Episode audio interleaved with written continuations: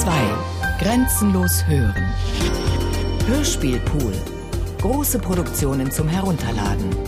Mehr Informationen unter www.bayern2.de.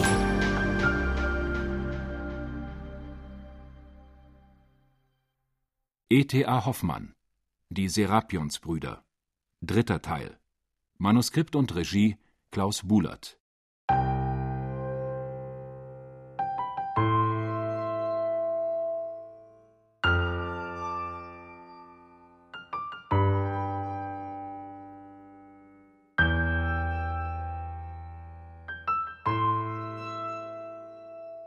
Der Artushof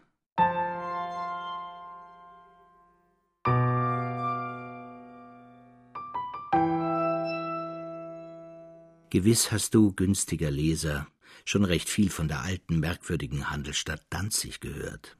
Vielleicht kennst du all das Sehenswerte, was sich dort befindet, aus mancher Beschreibung. Am liebsten sollte es mir aber sein, wenn du selbst einmal in früherer Zeit dort gewesen wärest und mit eigenen Augen den wunderbaren Saal geschaut hättest, in den ich jetzt dich führen will. Ich meine den Artushof. In den Mittagsstunden wogte drängend und treibend der Handel den mit Menschen der verschiedensten Nationen gefüllten Saal auf und ab. Aber wenn die Börsenstunden vorüber, wenn die Handelsherren bei Tische saßen, dann besuchtest du, günstiger Leser, der du in Danzig warst, den Artushof wohl am liebsten. Nun schlich ein magisches Helldunkel durch die trüben Fenster. All das seltsame Bild und Schnitzwerk, Hirsche mit ungeheuren Geweihen, andere wunderliche Tiere, schauten mit glühenden Augen auf dich herab. Das große Gemälde, auf dem alle Tugenden und Laster versammelt, mit beigeschriebenen Namen, verlor merklich von der Moral, denn die Laster traten recht verführerisch hervor und wollten dich verlocken mit süßem Gelispel. Du wandtest den Blick lieber auf den schmalen Streif, der beinahe rings um den Saal geht, und auf dem sehr anmutig lange Züge bunt gekleideter Miliz aus alter reichsstädtischer Zeit abgebildet sind. Ehrsame Bürgermeister mit klugen, bedeutsamen Gesichtern reiten voran auf mutigen, schön geputzten Rossen und die Trommelschläger, die Pfeifer, die Hellebardierer schreiten so keck und lebendig daher, dass du bald glaubst, sie werden nun gleich alle zu jenem großen Fenster dort hinaus auf den langen Markt ziehen.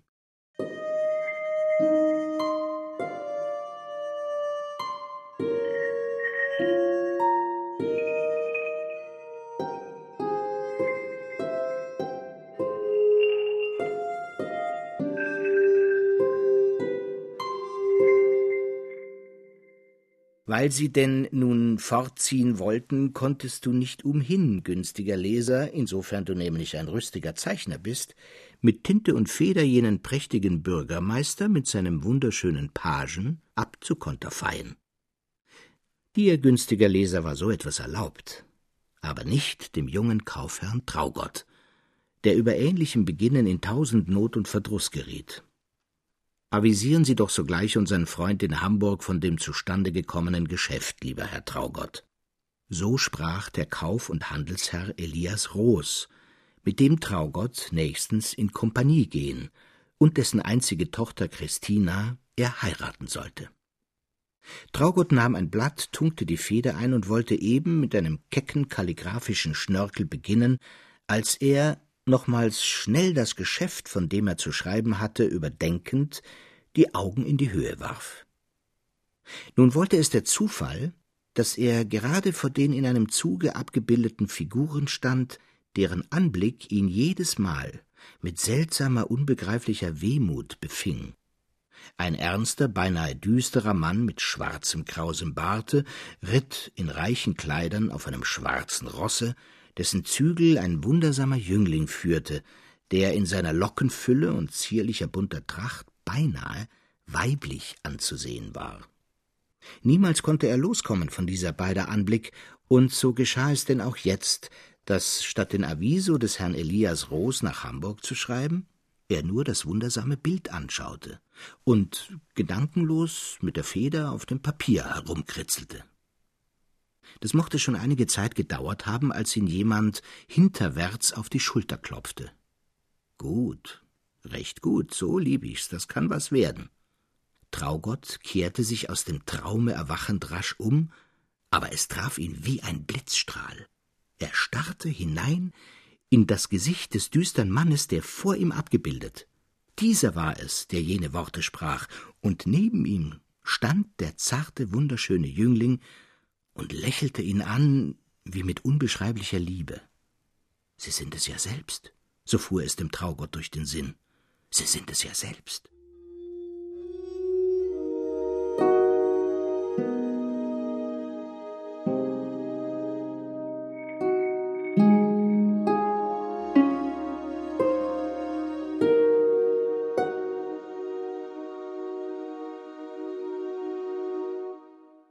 Die Menschen wogten durcheinander, verschwunden im Gewühl waren bald die fremden Gestalten. Aber Traugott stand mit seinem Avisobriefe in der Hand wie zur starren Bildsäule geworden auf derselben Stelle, als die Börsenstunden längst vorüber und nur noch Einzelne durch den Saal liefen. Endlich wurde Traugott Herrn Elias Roos gewahr, der mit zwei fremden Herren auf ihn zuschritt.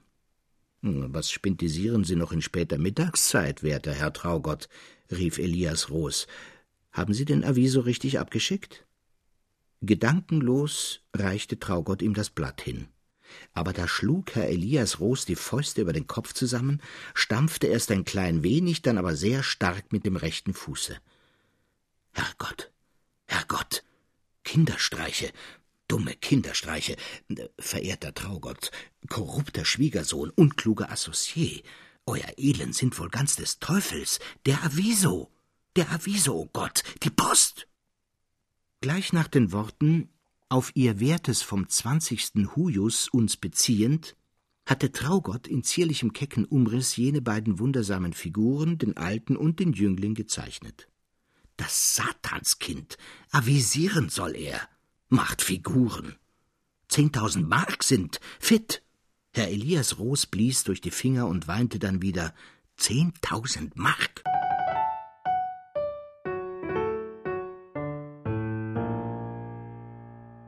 Beruhigen Sie sich, lieber Herr Roos, sprach endlich der ältere von den fremden Herren. Die Post ist zwar freilich fort, in einer Stunde geht indessen ein Kurier ab, den ich nach Hamburg schicke. Dem gebe ich Ihren Aviso mit, und so kommt er noch früher an Ort und Stelle, als es durch die Post geschehen sein würde. Unvergleichlichster Mann, rief Herr Elias mit vollem Sonnenschein im Blick. Während Herr Elias gar eifrig schrieb, näherte sich der ältere Herr dem jungen Traugott, der in stummer Beschämung dastand. Sie scheinen nicht an Ihrem Platze zu sein, lieber Herr, Lieber Herr, einem wahren Kaufmann würde es nicht eingefallen sein, statt, wie es recht ist, zu avisieren, Figuren zu zeichnen. Ich glaube in der Tat, dass alle Ihre Avisos nicht so vortrefflich sind als diese mit fester Hand keck und sauber umrissenen Figuren. Es ist äh, wahrhaftig ein eigener Genius darin. Unter diesen Worten hatte der Fremde den in Figuren übergegangenen Avisobrief dem Traugott aus der Hand genommen, sorgsam zusammengefaltet und eingesteckt. Da stand es ganz fest in Traugotts Seele, dass er etwas viel Herrlicheres gemacht habe als einen Avisobrief. Ein fremder Geist funkelte in ihm auf, und als Herr Elias Roos, der mit dem Schreiben fertig geworden, noch bitterböse ihm zurief, um zehntausend Mark hätten mich ihre Kinderstreiche bringen können. Da erwiderte er lauter und bestimmter als jemals Gebärden sich Euer Edle nur nicht so absonderlich, sonst schreibe ich Ihnen in meinem ganzen Leben keinen Avisobrief mehr, und wir sind geschiedene Leute. Herr Elias schob mit beiden Händen die Perücke zurecht und stammelte mit starrem Blick Liebenswürdiger Associé, holder Sohn, was sind das für stolze Redensarten? Und so schritten sie zum Mittagsmahl in das Haus des Herrn Elias, der die Fremden geladen hatte.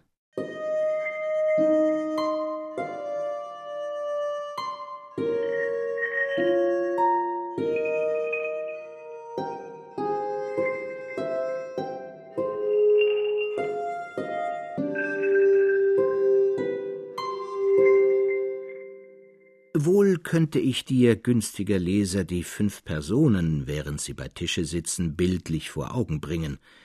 Ich werde aber nur zu flüchtigen Umrissen gelangen, und zwar viel schlechteren, als wie sie Traugott in dem ominösen Avisobriefe recht verwegen hinkritzelte, denn bald ist das Mahl geendet, und die wundersame Geschichte des wackern Traugott, die ich für dich, günstiger Leser, aufzuschreiben unternommen, reißt mich fort mit unwiderstehlicher Gewalt. Dass Herr Elias Roos eine runde Perücke trägt, weißt du, günstiger Leser, schon aus obigem, und ich darf auch gar nichts mehr hinzusetzen. Von dem Traugott habe ich sehr viel zu sagen, weil es eben seine Geschichte ist, die ich erzähle, er also wirklich darin vorkommt. Die beiden fremden Herren sind Onkel und Neffe, ehedem Handel, jetzt Herrn Elias Roos Freunde, das heißt mit ihm in starkem Geldverkehr. Sie wohnen in Königsberg, tragen sich ganz englisch, führen einen Mahagoni-Stiefelknecht aus London mit sich, haben viel Kunstsinn und sind überhaupt feine, ganz gebildete Leute. Der Onkel besitzt ein Kunstkabinett und sammelt Zeichnungen, Videator der geraubte Avisobrief. Eigentlich war es mir hauptsächlich nur darum zu tun, dir, günstiger Leser, die Christina recht lebhaft darzustellen, denn ihr flüchtiges Bild wird, wie ich merke, bald verschwinden. Und so ist es gut, dass ich gleich einige Züge zu Buch bringe, mag sie dann entfliehen. Denke dir, lieber Leser, ein mittelgroßes, wohlgenährtes Frauenzimmer von etwa zwei bis dreiundzwanzig Jahren, mit rundem Gesicht, kurzer, ein wenig aufgestülpter Nase, freundlichen lichtblauen Augen, aus denen es recht hübsch jedermann anlächelt. Nun heirate ich bald. Niemals ist ihr eine Mandeltorte missraten. Und die Buttersoße verdickt sich jedes Mal gehörig, weil sie niemals links, sondern immer rechts im Kreise mit dem Löffel rührt. Da Herr Elias Roos schon den letzten Römer alten Franz eingeschenkt, bemerke ich nur noch in der Eile, dass Christinchen den Traugott deshalb ungemein lieb hat, weil er sie heiratet. Denn was sollte sie wohl in aller Welt anfangen, wenn sie niemals Frau würde? Nach der Mahlzeit schlug Herr Elias Roos den Freunden einen Spaziergang auf den Wellen vor. Wie gern wäre Traugott, in dessen Innern sich noch nie so viel Verwunderliches geregt hatte als eben heute, der Gesellschaft entschlüpft. Es ging aber nicht. Denn wie er eben zur Tür hinaus wollte, ohne einmal seiner Braut die Hand geküsst zu haben, erwischte ihn Herr Elias beim Rockschoß, rufend Werter Schwiegersohn, holder Associé, Sie wollen uns doch nicht verlassen. Und so musste er wohl bleiben. Jener Professor Physicis meinte, der Weltgeist habe als ein wackrer Experimentalist irgendwo eine tüchtige Elektrisiermaschine gebaut, und von ihr aus liefen gar geheimnisvolle Drähte durchs Leben, die umschlichen und umgingen wir nun bestmöglichst, aber in irgendeinem Moment müssten wir darauf treten und Blitz und Schlag führen durch unser Inneres, in dem sich nun plötzlich alles anders gestalte.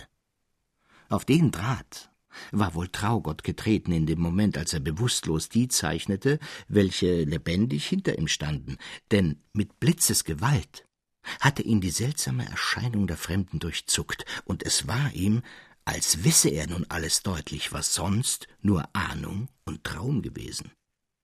Die Schüchternheit, die sonst seine Zunge band, sobald das Gespräch sich auf Dinge wandte, die wie ein heiliges Geheimnis tief in seiner Brust verborgen lagen, war verschwunden, und so kam es, dass als der Onkel die wunderlichen, halb gemalten, halb geschnitzten Bilder im Artushof als geschmacklos angriff und vorzüglich die kleinen Soldatengemälde als abenteuerlich verwarf, er dreist behauptete, wie es wohl sein könne, dass das alles sich mit den Regeln des Geschmacks nicht zusammenreime, indessen sei es ihm selbst, wie wohl schon mehreren ergangen, eine wunderbare, fantastische Welt habe sich ihm in dem Artushof erschlossen, und einzelne Figuren hätten ihn sogar mit lebensvollen Blicken, ja, wie mit deutlichen Worten daran gemahnt, dass er auch ein mächtiger Meister seien und schaffen und bilden könne wie der, aus dessen geheimnisvoller Werkstatt sie hervorgegangen.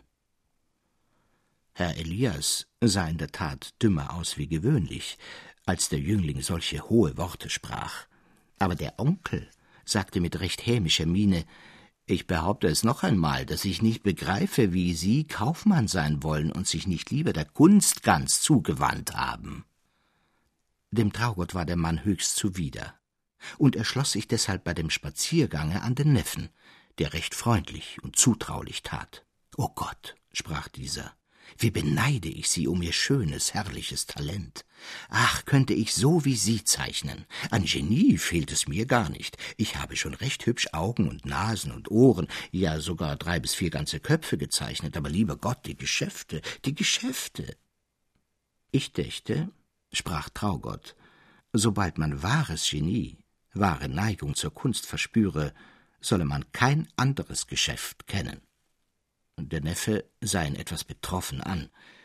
Nun, mein Gott, fuhr er endlich heraus, Sie werden mir doch zugeben, dass man im Leben leben muss, wozu es der bedrängte Künstler von Profession beinahe niemals bringt. Er schwatzte nun mit zierlichen Wörtern und gedrechselten Redensarten ins Gelag hinein. Es kam ungefähr darauf hinaus, dass er im Leben leben nichts anderes nannte als keine Schulden, sondern viel Geld haben, gut essen und trinken, eine schöne Frau und auch wohl artige Kinder, die nie einen Talgfleck ins Sonntagsröckchen bringen, besitzen und so weiter. Dem Traugott schnürte das die Brust zu, und er war froh, als der verständige Neffe von ihm abließ und er sich allein auf seinem Zimmer befand. Was führe ich doch, sprach er zu sich selbst, für ein erbärmlich schlechtes Leben. An dem schönen Morgen, in der herrlichen goldenen Frühlingszeit, wenn selbst durch die finstern Straßen in der Stadt der laue West zieht, da schleiche ich träge und unmutig in Herrn Elias Rohs räuchrichtes Comptoir. Da sitzen bleiche Gesichter vor großen, unförmlichen Pulten, und nur das Geräusch des Blätterns in den großen Büchern, das Klappern des gezählten Geldes. Was hält mich ab, mich loszureißen von der verhassten Lebensweise? Der alte wunderliche Mann hat es mir bestätigt, dass ich zum Künstler berufen bin, aber noch mehr der schöne holde Jüngling. Kann ich denn nicht, statt meines unseligen Treibens, ein tüchtiger Maler werden? Traugott holte alles hervor, was er jemals gezeichnet, und durchschaute es mit prüfenden Blicken. Manches kam ihm heute ganz anders vor als sonst, und zwar besser.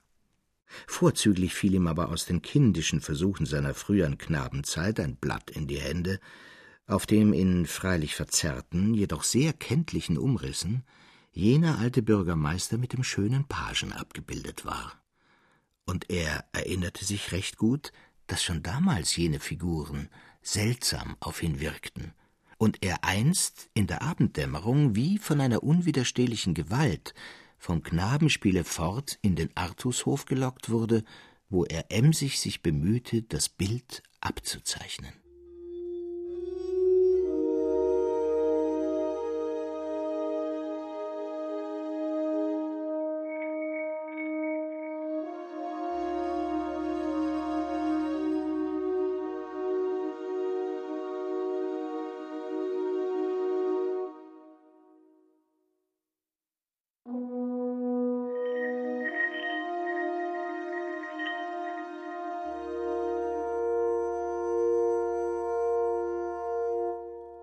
Glaubst du nicht, lieber Leser, dass das, was aus dem höheren Reich der Liebe in unsere Brust hinabgekommen, sich uns zuerst offenbaren müsse im hoffnungslosen Schmerz? Das sind die Zweifel, die in des Künstlers Gemüt stürmen. Er schaut das Ideal und fühlt die Ohnmacht, es zu erfassen. Es entflieht, meint er, unwiederbringlich. Traugott wurde nun eben von jenem hoffnungslosen Schmerz recht gewaltig ergriffen. Als er am frühen Morgen seine Zeichnungen, die noch auf dem Tische lagen, wieder ansah, kam ihm alles unbedeutend und läppisch vor. Und er erinnerte sich jetzt der Worte eines kunstreichen Freundes, der oft sagte, großer Unfug mit mittelmäßigem Treiben der Kunst entstehe daher, dass viele eine lebhafte äußere Anregung für innern wahren Beruf zur Kunst hielten. Traugott war nicht wenig geneigt, den Artushof mit den beiden wunderbaren Figuren des Alten und des Jünglings eben für eine solche äußere Anregung zu halten, verdammte sich selbst zur Rückkehr ins Comptoir und arbeitete bei dem Herrn Elias Roos, ohne des Ekels zu achten, der ihn oft so übernahm, dass er schnell abbrechen und hinauslaufen musste ins Freie. Mehrere Zeit war vergangen, der Dominiksmarkt kam heran, nach dessen Ende Traugott die Christina heiraten und sich als Associé des Herrn Elias Roos der Kaufmannswelt ankündigen sollte. Dieser Zeitpunkt war ihm der traurige Abschied von allen schönen Hoffnungen und Träumen, und schwer fiel es ihm aufs Herz, wenn er Christinchen in voller Tätigkeit erblickte, wie sie in dem mittleren Stock alles scheuern und bohnen ließ, Gardinen eigenhändig fältelte, dem messingenen Geschirr den letzten Glanz gab und so weiter. Im dicksten Gewühl der Fremden im Artushof hörte Traugott einmal eine Stimme dicht hinter sich, deren bekannter Ton ihm durchs Herz drang.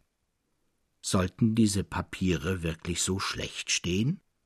Traugott drehte sich rasch um und erblickte, wie er es vermutet, den wunderlichen Alten, welcher sich an einen Mäkler gewandt hatte, um ein Papier zu verkaufen, dessen Kurs in dem Augenblick sehr gesunken war.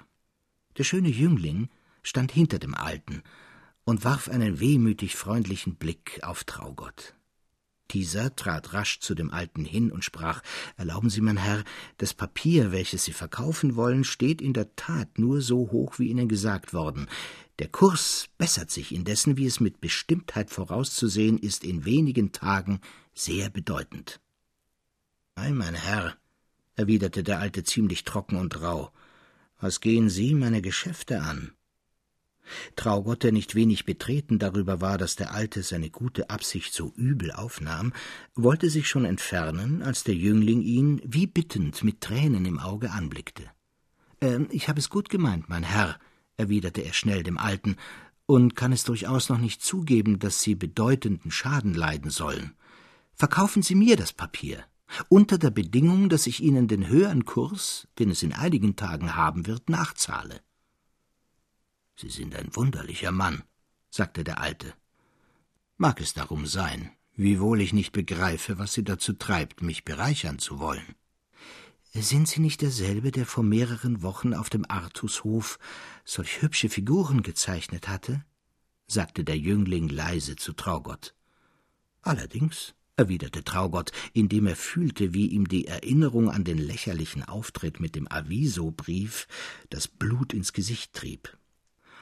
Oh, dann, fuhr der Jüngling fort, nimmt es mich nicht wunder. Der Alte blickte den Jüngling zornig an, der sogleich schwieg.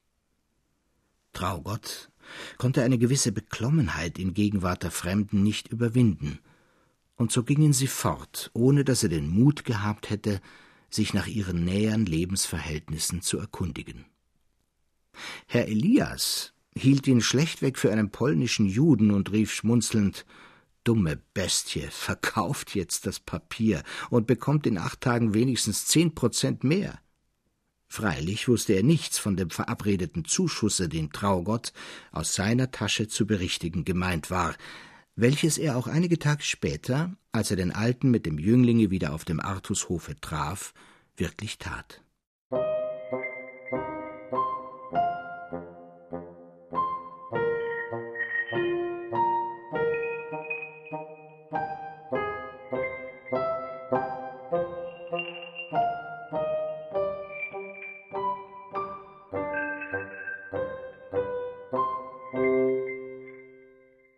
Sohn, sagte der Alte, hat mich daran erinnert, dass Sie auch Künstler sind.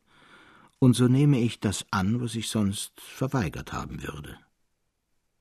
Sie standen gerade an einer der vier Granitsäulen, die des Saales Wölbung tragen, dicht vor den beiden gemalten Figuren, die Traugott damals in den Avisobrief hineinzeichnete. Ohne Rückhalt sprach er von der großen Ähnlichkeit jener Figuren mit dem Alten und dem Jünglinge. Der Alte lächelte ganz seltsam, legte die Hand auf Traugotts Schulter und sprach leise und bedächtig Ihr wisst also nicht, dass ich der deutsche Maler Godofridus Berglinger bin und die Figuren, welche euch so zu gefallen scheinen, vor sehr langer Zeit, als ich noch ein Schüler der Kunst war, selbst malte? In jenem Bürgermeister habe ich mich selbst andenkenshalber abkonterfeit, und dass der das Pferd führende Page mein Sohn ist, erkennt ihr wohl sehr leicht, wenn ihr beider Gesichter und Wuchs anschauet. Traugott verstummte vor Erstaunen. Er merkte aber wohl bald, dass der Alte, der sich für den Meister der mehr als zweihundert Jahre alten Gemälde hielt, von einem besonderen Wahnwitze befangen sein müsse. Mein Vater, fiel der Jüngling ein, ist ein Künstler, wie es wenige gibt, mein Herr, und es würde sie nicht gereuen, wenn er es ihnen vergönnte, seine Werke zu sehen. Der Alte hatte unterdessen einen Gang durch den schon öde gewordenen Saal gemacht. Er forderte jetzt den Jüngling zum Fortgehen auf. Da bat Traugott ihn, doch seine Gemälde zu zeigen. Der Alte sah ihn lange mit scharfem, durchbohrenden Blicke an und sprach endlich sehr ernst Ihr seid in der Tat etwas verwegen, dass ihr schon jetzt danach trachtet, in das innerste Heiligtum einzutreten, ehe noch eure Lehrjahre begonnen. Doch mag es sein. Ist euer Blick noch zu blöde zum Schauen, so werdet ihr wenigstens ahnen. Kommt morgen in der Frühe zu mir. Er bezeichnete seine Wohnung, und Traugott unterließ nicht den andern Morgen, sich schnell vom Geschäfte loszumachen und nach der entlegenen Straße zu dem wunderlichen Alten hinzueilen. Der Jüngling, ganz altdeutsch gekleidet, öffnete ihm die Tür und führte ihn in ein geräumiges Gemach, wo er den Alten in der Mitte auf einem kleinen Schemel vor einer großen, aufgespannten, grau grundierten Leinwand sitzend antraf. Zur glücklichen Stunde, rief der Alte ihm entgegen, sind Sie, mein Herr, gekommen, denn soeben habe ich die letzte Hand an das große Bild dort gelegt, welches mich schon über ein Jahr beschäftigt und nicht geringe Mühe gekostet hat. Es ist das Gegenstück zu dem gleich großen Gemälde, das verlorene Paradies darstellend, welches ich voriges Jahr vollendete und das Sie auch bei mir anschauen können. Dies ist nun, wie Sie sehen, das wiedergewonnene Paradies. Nun fing der Alte an, einzelne Gruppen herauszuheben, er machte Traugott auf die geheimnisvolle Verteilung des Lichts und des Schattens aufmerksam, auf das Funkeln der Blumen und Metalle. Immer stärker, aber immer unverständlicher und verworrener wurde des Alten Ausdruck. Lass immer deine Diamantkrone funkeln, du hoher Greis, rief er endlich, den glühenden Blick starr auf die Leinwand geheftet. Wirf ab den Isis-Schleier, den du über dein Haupt warfst, als Unheilige dir nahe traten. Was schlägst du so sorglich dein finsteres Gewand über die Brust zusammen? Bist du denn nicht ich? Was trittst du so keck, so gewaltig vor mir auf? Auf denn, tritt heraus, tritt her, ich habe dich erschaffen, denn ich bin. Hier sank der Alte plötzlich, wie vom Blitze getroffen, zusammen. Traugott fing ihn auf. Der Jüngling rückte schnell einen kleinen Lehnsessel herbei, sie setzten den Alten hinein, der in einen sanften Schlaf versunken schien. Sie wissen nun, lieber Herr, sprach der Jüngling sanft und leise, wie es mit meinem guten alten Vater beschaffen ist. Ein rauhes Schicksal hat all seine Lebensblüten abgestreift, und schon seit mehreren Jahren ist er der Kunst abgestorben, für die er sonst lebte. Er sitzt ganze Tage hindurch vor der aufgespannten, grundierten Leinwand, den starren Blick darauf geheftet. Das nennt er Malen. Und in welchen exaltierten Zustand ihn dann die Beschreibung eines solchen Gemäldes versetzt, das haben Sie eben erfahren. Wollen Sie sich von diesem seltsamen Auftritt erholen, so folgen Sie mir in das Nebenzimmer, wo Sie mehrere Gemälde aus meines Vaters früherer, fruchtbarer Zeit finden wie erstaunte Traugott, als er eine Reihe Bilder fand, die von den berühmtesten niederländischen Meistern gemalt zu sein schienen. Dicht an der Tür nahm er ein Bild wahr, von dem er wie festgezaubert stehen blieb. Es war eine wunderliebliche Jungfrau in altteutscher Tracht, aber ganz das Gesicht des Jünglings, nur voller und höher gefärbt. Auch schien die Gestalt größer. Die Schauer namenlosen Entzückens durchbebten Traugott bei dem Anblick des herrlichen Weibes. An Kraft und Lebensfülle war das Bild den Van Dijkschen völlig gleich. Mein Gott, mein Gott, seufzte Traugott aus tiefster Brust. Wo, wo ist sie zu finden? Gehen wir, sprach der Jüngling. Da rief Traugott wie von wahnsinniger Lust ergriffen. Ach, sie ist es ja, die Geliebte meiner Seele, die ich so lange im Herzen trug, die ich nur in Ahnungen erkannte. Wo, wo ist sie? Dem jungen Berglinger stürzten die Tränen aus den Augen. Er schien, wie von jähem Schmerz krampfhaft durchzuckt, sich mit Mühe zusammenzuraffen. Kommen Sie, sagte er endlich mit festem Ton. Das Porträt stellt meine unglückliche Schwester Felicitas vor. Sie ist hin, auf immer. Sie werden sie niemals schauen.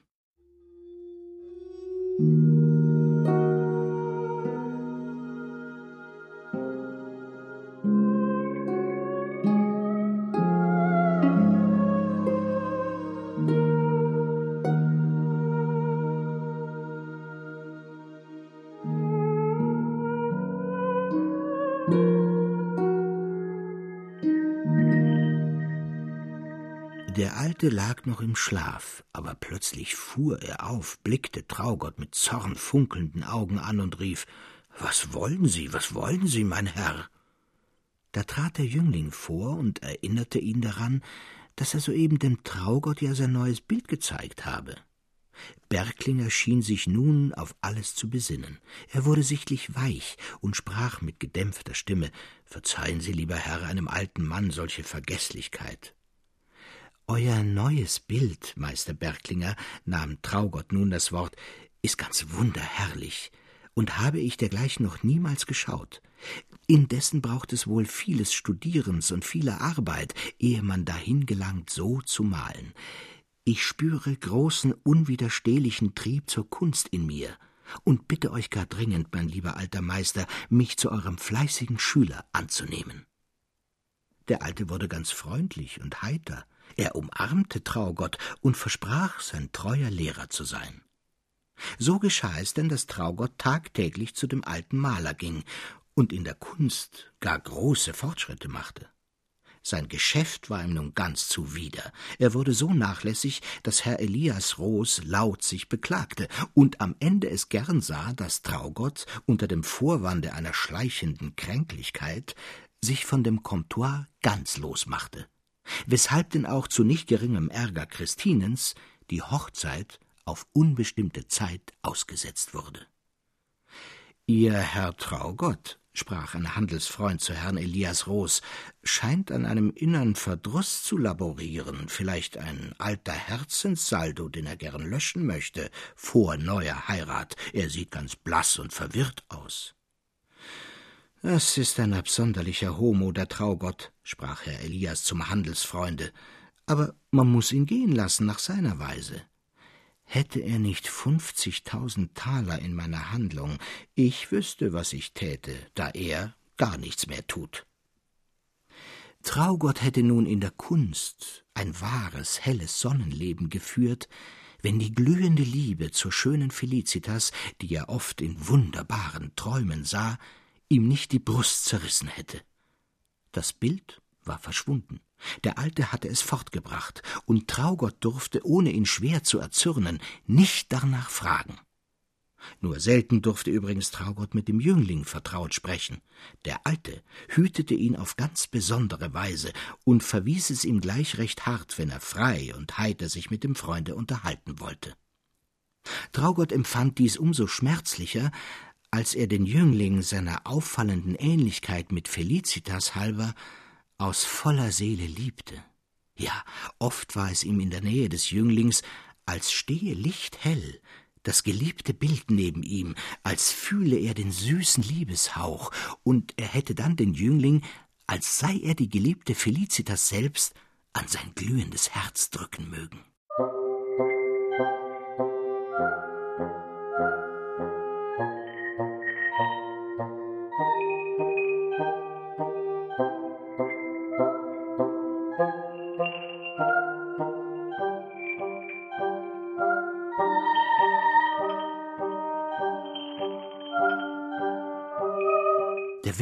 Vergangen, der schöne Frühling glänzte und blühte schon in Wald und Flur.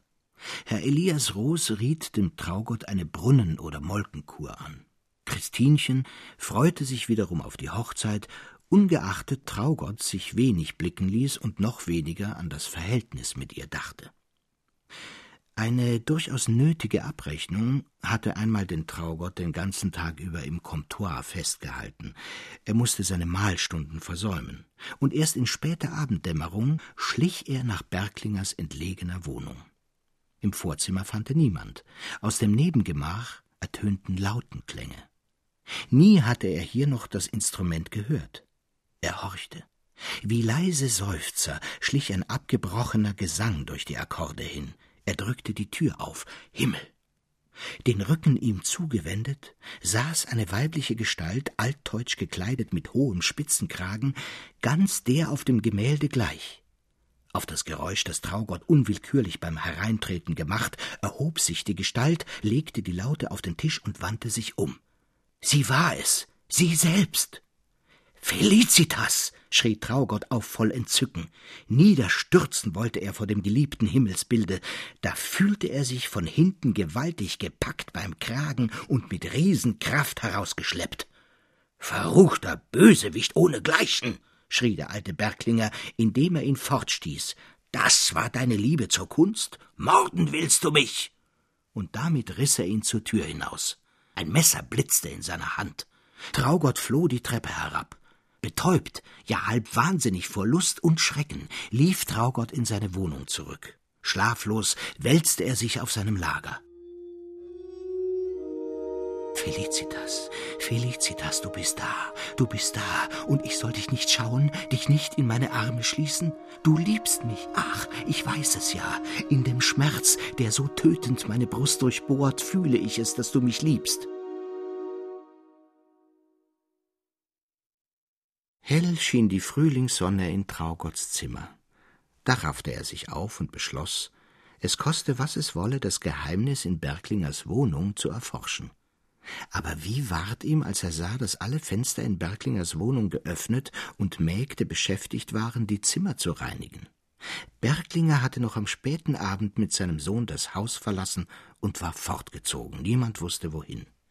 Ganz in Verzweiflung rannte Traugott in sein Haus zurück. Sie ist fort. Sie ist fort. Die Geliebte meiner Seele. Alles, alles verloren. So schrie er bei Herrn Elias Roos, der sich gerade auf dem Hausflur befand, vorbei nach seinem Zimmer stürzend. Herrgott des Himmels und der Erden, rief Herr Elias, indem er an seiner Perücke rückte und zupfte. Christina, Christina, schrie er dann, dass es weit im Hause schallte.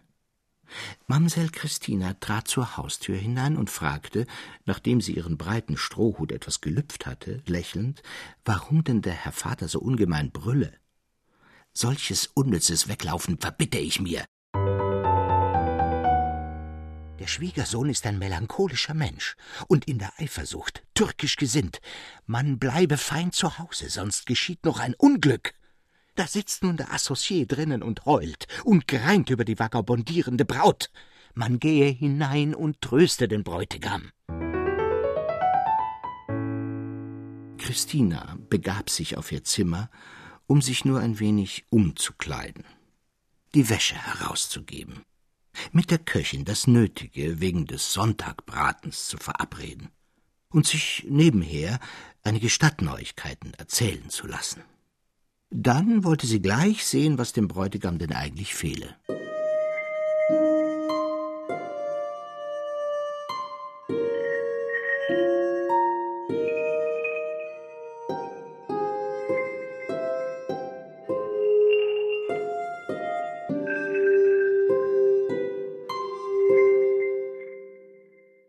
Du weißt, lieber Leser, dass wir alle in Traugotts Lage unsere bestimmten Stadien durchmachen müssen. Wir können nicht anders.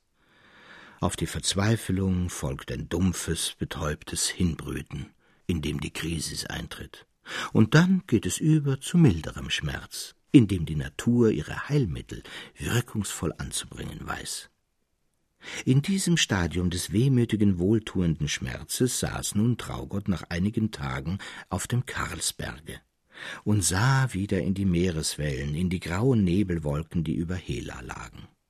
Aber nicht wie damals wollte er seiner künftigen Tage Schicksal erspähen. Verschwunden war alles, was er gehofft, was er geahnt.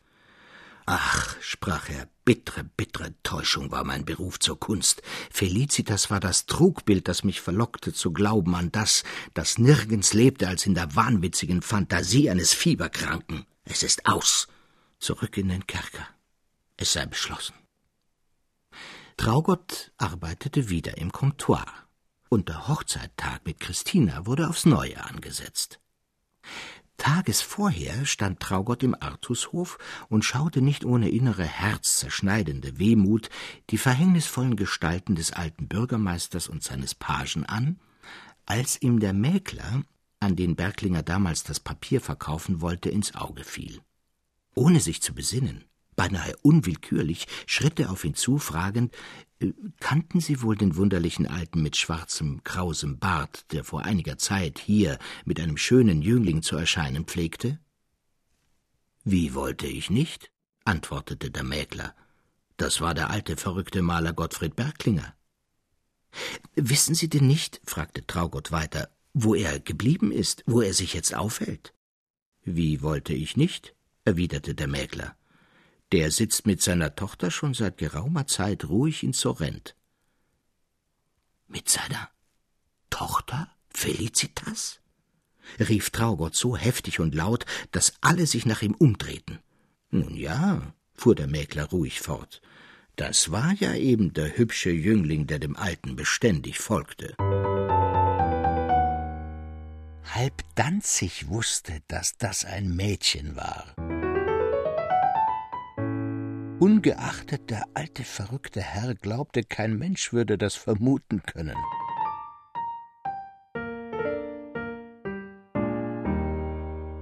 Es war ihm prophezeit worden, dass, sowie seine Tochter einen Liebesbund schlösse, er eines schmählichen Todes sterben müsse. Darum wollte er, dass niemand etwas von ihr wissen solle und brachte sie als Sohn in Kurs.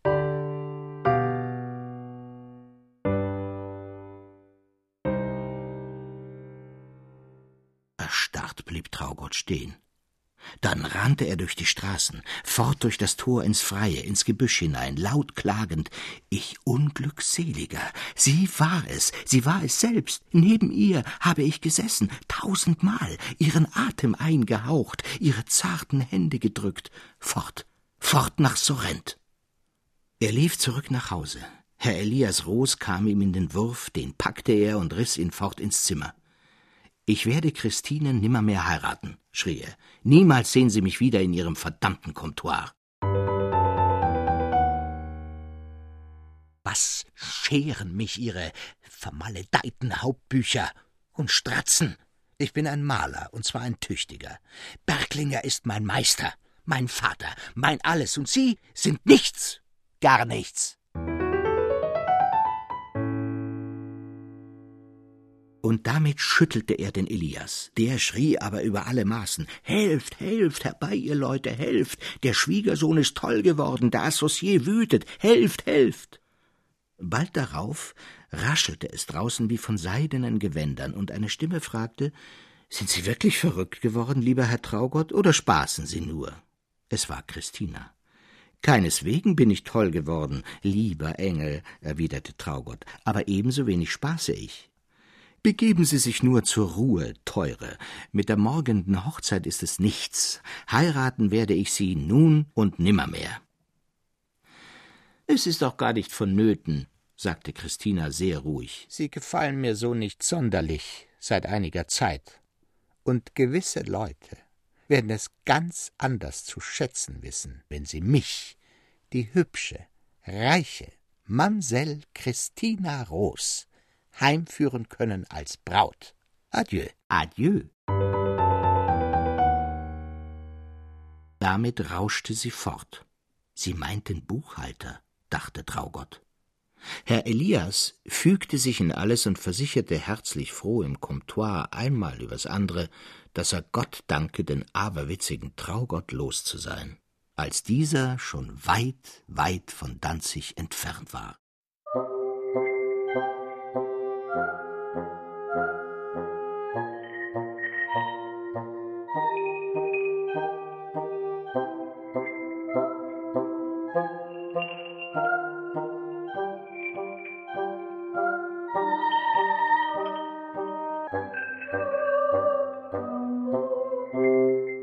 Das Leben ging dem Traugott auf in neuem herrlichen Glanze, als er sich endlich in dem ersehnten Lande befand.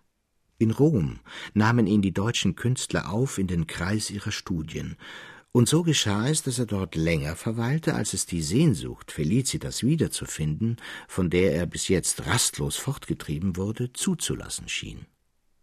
Aber milder war diese Sehnsucht geworden, sie gestaltete sich im Innern, wie ein wonnevoller Traum, dessen duftiger Schimmer sein ganzes Leben umfloß. Jede weibliche Gestalt, die er mit wackerer Kunstfertigkeit zu schaffen wusste, hatte die Züge der holden Felicitas. Den jungen Malern fiel das wunderliebliche Gesicht, dessen Original sie vergebens in Rom suchten, nicht wenig auf. Sie bestürmten Traugott mit tausend Fragen, wo er denn die Holde geschaut. bis endlich einmal nach mehreren Monaten ein alter Freund aus Königsberg namens Matuszewski, der in Rom sich auch der Malerei ganz ergeben hatte, freudig versicherte, er habe das Mädchen, das Traugott in all seinen Bildern abkonterfeier in Rom erblickt. Man kann sich Traugotts Entzücken denken. Er hatte bald des Mädchens Wohnung ausgeforscht und noch überdies erfahren, dass sie wirklich die Tochter eines alten, armen Malers sei, der eben jetzt die Wände in der Kirche Trinità del Monte anstreiche. Das traf nun alles richtig zu. Sie ist es, rief Traugott, als er des Malers Tochter erblickte, die mit weiblicher Arbeit beschäftigt auf dem Balkon stand. Felicitas, meine Felicitas! So laut aufjauchzend stürzte Traugott ins Zimmer. Das Mädchen blickte ihn ganz erschrocken an. Sie hatte die Züge der Felicitas, sie war es aber nicht. Wie mit tausend Dolchen durchbohrte die bittere Täuschung des armen Traugotts wunde Brust.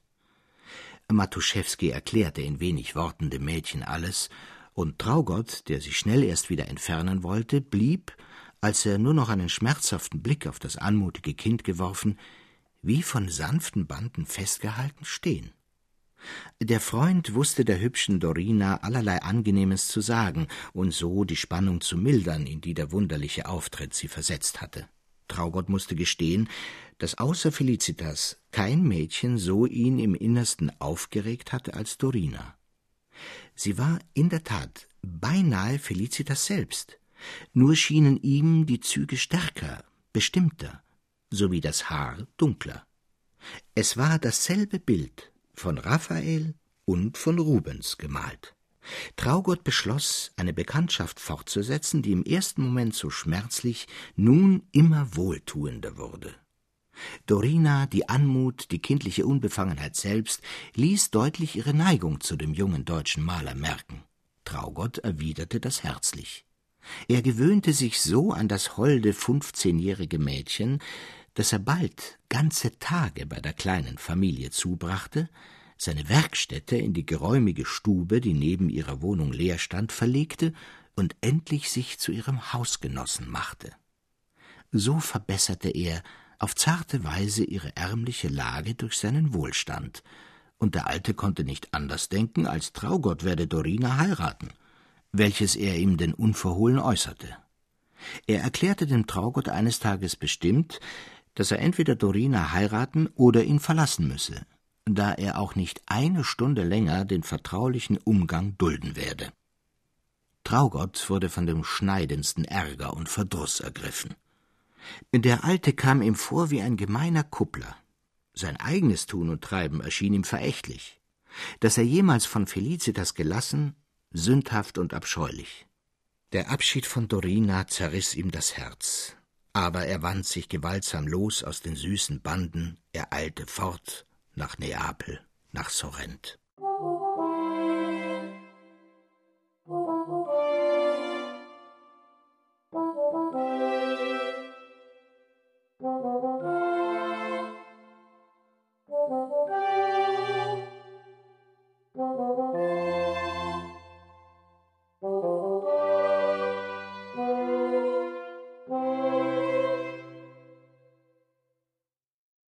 Verging in den strengsten Nachforschungen nach Berglinger und Felicitas, aber alles blieb vergebens. Niemand wusste etwas von ihnen. Eine leise Vermutung, die sich nur auf eine Sage gründete, dass ein alter deutscher Maler sich vor mehreren Jahren in Sorrent blicken lassen, war alles, was er erhaschen konnte. Endlich erhielt er Briefe aus der Vaterstadt. Herr Elias Roos hatte, wie der Geschäftsträger meldete, das Zeitliche gesegnet und Traugotts Gegenwart war nötig, um sich mit dem Buchhalter, der Mamsell Christina geheiratet und die Handlung übernommen hatte, auseinanderzusetzen. Auf dem nächsten Wege eilte Traugott nach Danzig zurück. Da stand er wieder im Artushof an der Granitsäule dem Bürgermeister und Pagen gegenüber. Er gedachte des wunderbaren Abenteuers, das so schmerzlich in sein Leben gegriffen, und von tiefer, hoffnungsloser Wehmut befangen, starrte er den Jüngling an, der ihn wie mit lebendigen Blicken zu begrüßen und mit holder, süßer Stimme zu lispeln schien, so konntest du doch von mir nicht lassen.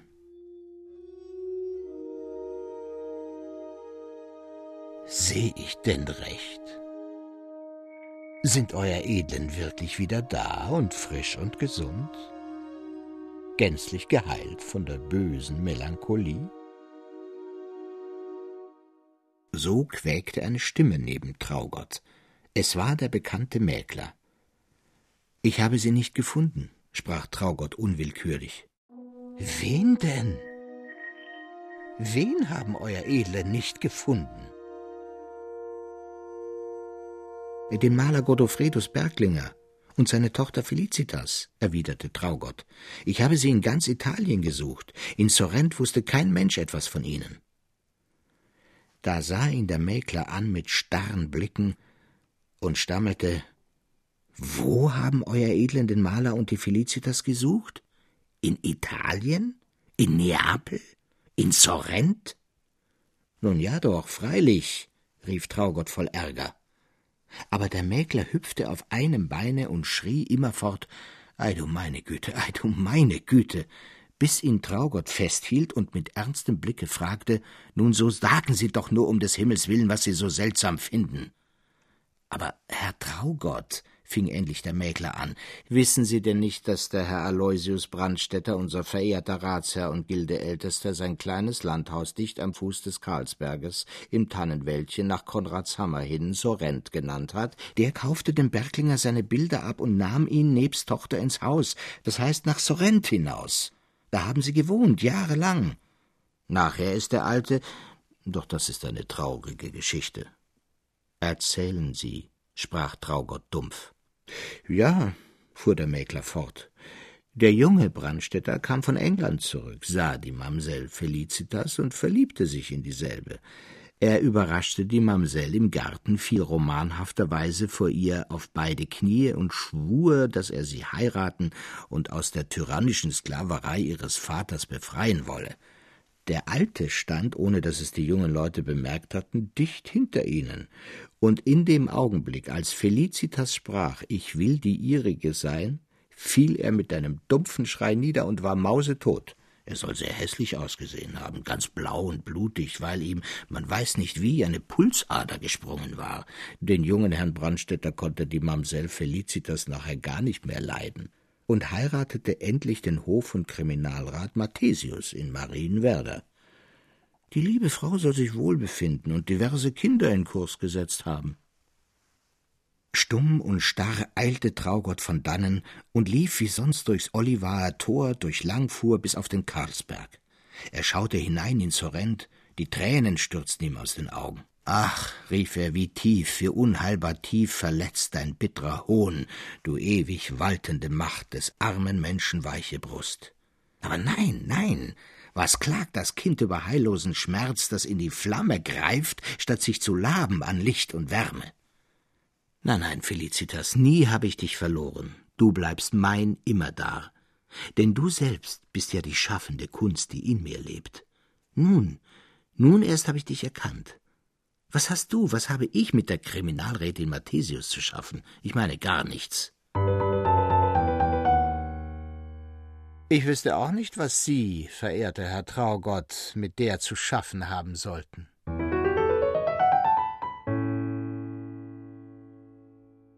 Traugott erwachte aus einem Traum. Er befand sich, ohne zu wissen, auf welche Weise, wieder im Artushofe an die Granitsäule gelehnt. Der, welcher jene Worte gesprochen, war Christinens Eheherr. Er überreichte dem Traugott einen eben aus Rom angelangten Brief. Matuszewski schrieb Dorina ist hübscher und anmutiger als je, nur bleich vor Sehnsucht nach dir, geliebter Freund. Sie erwartet dich stündlich, denn fest steht es in ihrer Seele, dass du sie nimmer lassen könntest. Sie liebt dich gar inniglich. Wann sehen wir dich wieder? Sehr lieb ist es mir, sprach Traugott, nachdem er dies gelesen, zu Christinens Eheherrn, dass wir heute abgeschlossen haben, denn morgen reise ich nach Rom, wo mich eine geliebte Braut sehnlichst erwartet.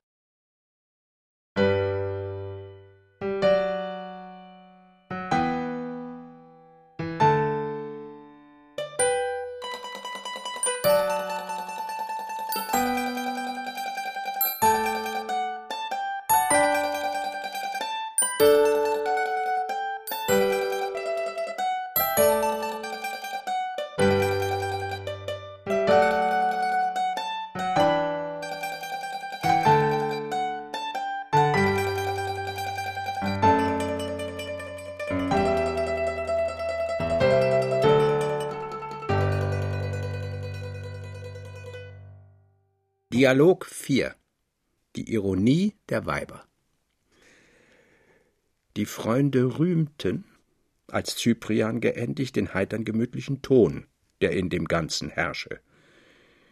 Theodor meinte nur, dass die Mädchen und Frauen wohl manches auszusetzen finden möchten, nicht allein die blonde Christine mit ihrem glänzenden Küchengeschirr, sondern auch die Mystifikation des Helden, die Kriminalrätin Mathesius, das ganze Schlussstück, in dem eine tiefe Ironie liege, würde ihnen höchlich missfallen.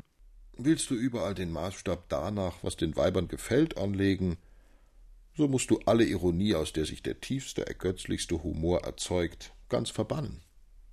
Denn dafür haben sie wenigstens in der Regel ganz und gar keinen Sinn. Wiewohl sich über dies weitschichtige Thema noch gar vieles sagen ließe. Ich meine, erwiderte Theodor, dass jede Annäherung an ein weibliches Wesen nur dann zu interessieren vermag, wenn man vor dem Gedanken, wenn es die Geliebte oder Gattin wäre, wenigstens nicht erschrickt, und dass je mehr dieser Gedanke behaglichen Raum findet im Innern, um desto höher jenes Interesse steigt. Hm, jenes höhere Interesse, Freunde. Das ist eine von Theodors gewagtesten Behauptungen, die ich schon lange kenne. Als tanzender Student pflegte er ernsthaft zu versichern, jedem Mädchen, mit dem er sich herumschwenke, reiche er sein Herz dar, wenigstens auf die Zeit der Angloise oder Quadrille. Tanzen wir? Gerne. Vor, zurück, nach links das Bein und vor, und dann nach rechts. Mein Herz ist dein. Erlaubt, Freunde, dass ich dies unser serapiontisches Gespräch unterbreche. Es wird spät, und das Herz würde es mir abdrücken, wenn ich euch nicht noch heute eine Erzählung vorlesen sollte, die ich gestern endigte.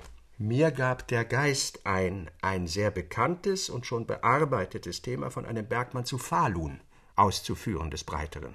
Und ihr sollt entscheiden, ob ich wohlgetan der Hingebung zu folgen oder nicht. Der trübe Ton, den mein Gemälde erhalten musste, wird vielleicht nicht gut abstechen gegen Cyprians heiteres Bild. Verzeiht das und gönnt mir ein geneigtes Ohr.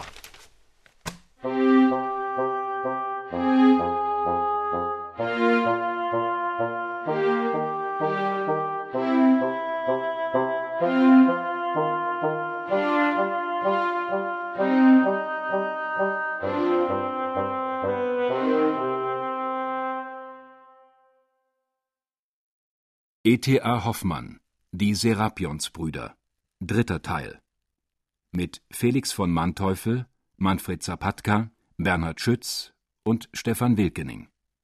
Ton und Technik Andreas Meinitzberger. Regieassistenz Katrin Martin. Manuskript, Musik und Regie Klaus Bulert. Produktion Bayerischer Rundfunk 2006. Redaktion Herbert Kapfer